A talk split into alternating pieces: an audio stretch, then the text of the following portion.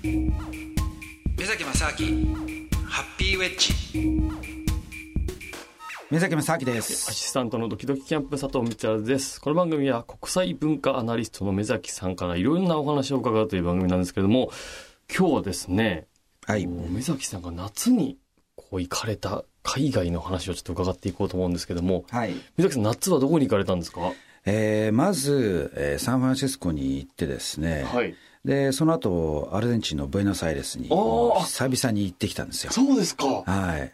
アルゼンチンどのぐらいぶりですか、もうね6年7年ぶりぐらいですかね。おお、もうかなりね行く前からもう早く行きたくてしょうがなくて。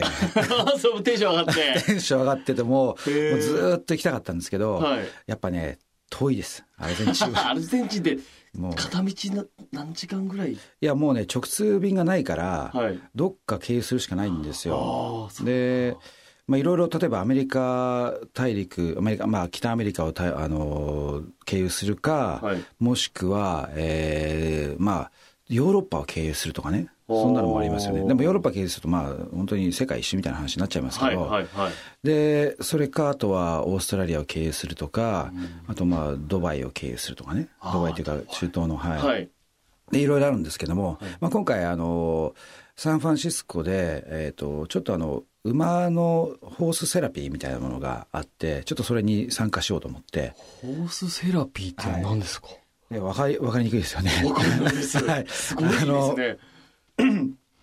そうなんですあの馬を使った、まあ、セラピーとかリーダーシップ研修っていうのがありまして、で馬って好きですか？馬は、あの、そうですね。まあ、子供が、えっ、ー、と、いるので、まあ、はい、動物園とか行った時にはちょっと見るぐらいの感じですかね。ですよね。えー、あの、まあ、僕もね、そんな、あの、乗馬すごい好きだとか、そういうわけでもないんですけども、うん。えー、ただ昔から、あの、馬ってなんか、なんていうんですかね、魅力を感じていて、で、例えば僕、馬刺し食べられないんですよ。あ、なんで馬刺し好きですか？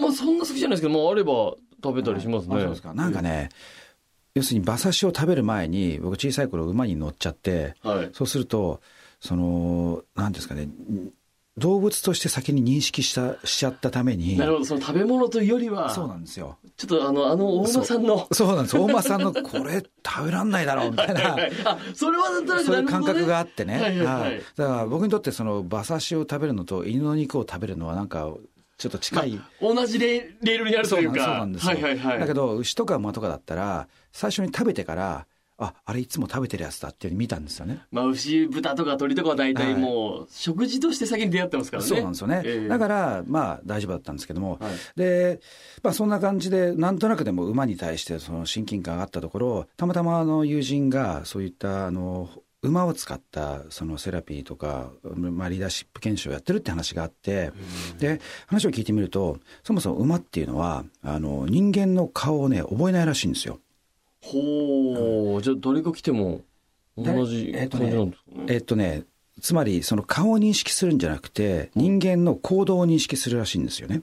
へでどういう行動を取るかもしくはその時のその人の感情っていうものをこうすごくねあの高いセンシティビティで、えー、感じてくれるんですよね。でだから例えばですけどあの馬のそのそうですね同じ馬をもう10年20年ずっとこうあの世話をしてるね、はい、あの人がいたとするじゃないですか。はい、でもたまたまその日なんか違うその行動をとってしまったってことで、うん、で馬がなんかびっくりして蹴られて死んじゃったとかね。そういうようなことがあり得るんですよ。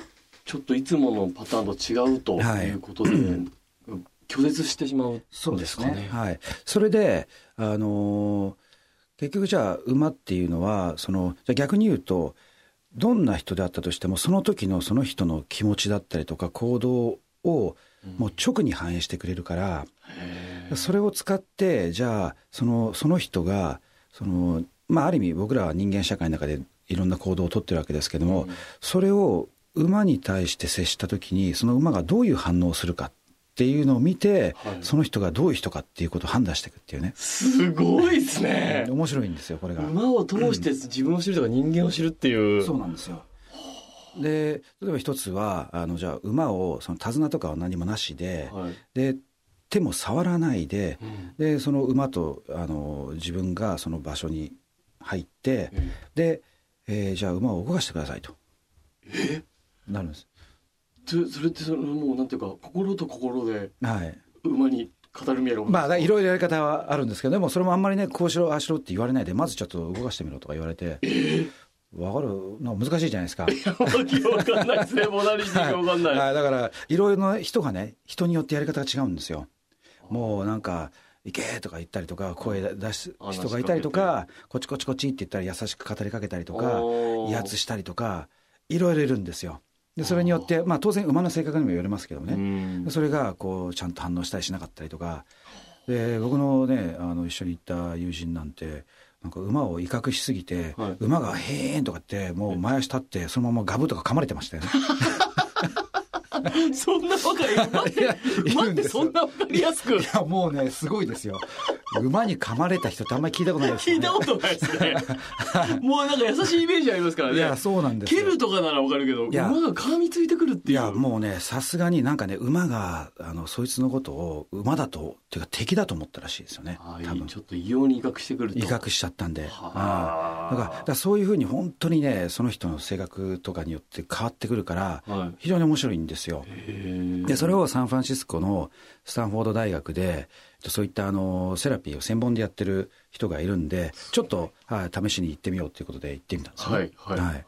でやっぱなかなかねあの面白かったですねそこは。本当に。えでそれな何がわかるんですか？そのじゃあ例えばじゃあ馬を動かしてみましょうって動かしはい。し方をいろんな人のパターンをまあ見て、まあ、目崎さんもやられたってことですよね、うん。そうですね。だからある意味僕がその世の中で人に対してどう接してるかっていうのの象徴だと思うんですよ。なるほど、はい、同じようにやるわけじゃないですか結局人も馬もね。そうですね。人をこう動かすというか、はい。例えば組織の中でもそうだし、はい。馬に対してもそうだっていうのがはい、わかると。そうなんですよ。はい、だから僕はちゃんと動いたんですよ。おおすごいさすが。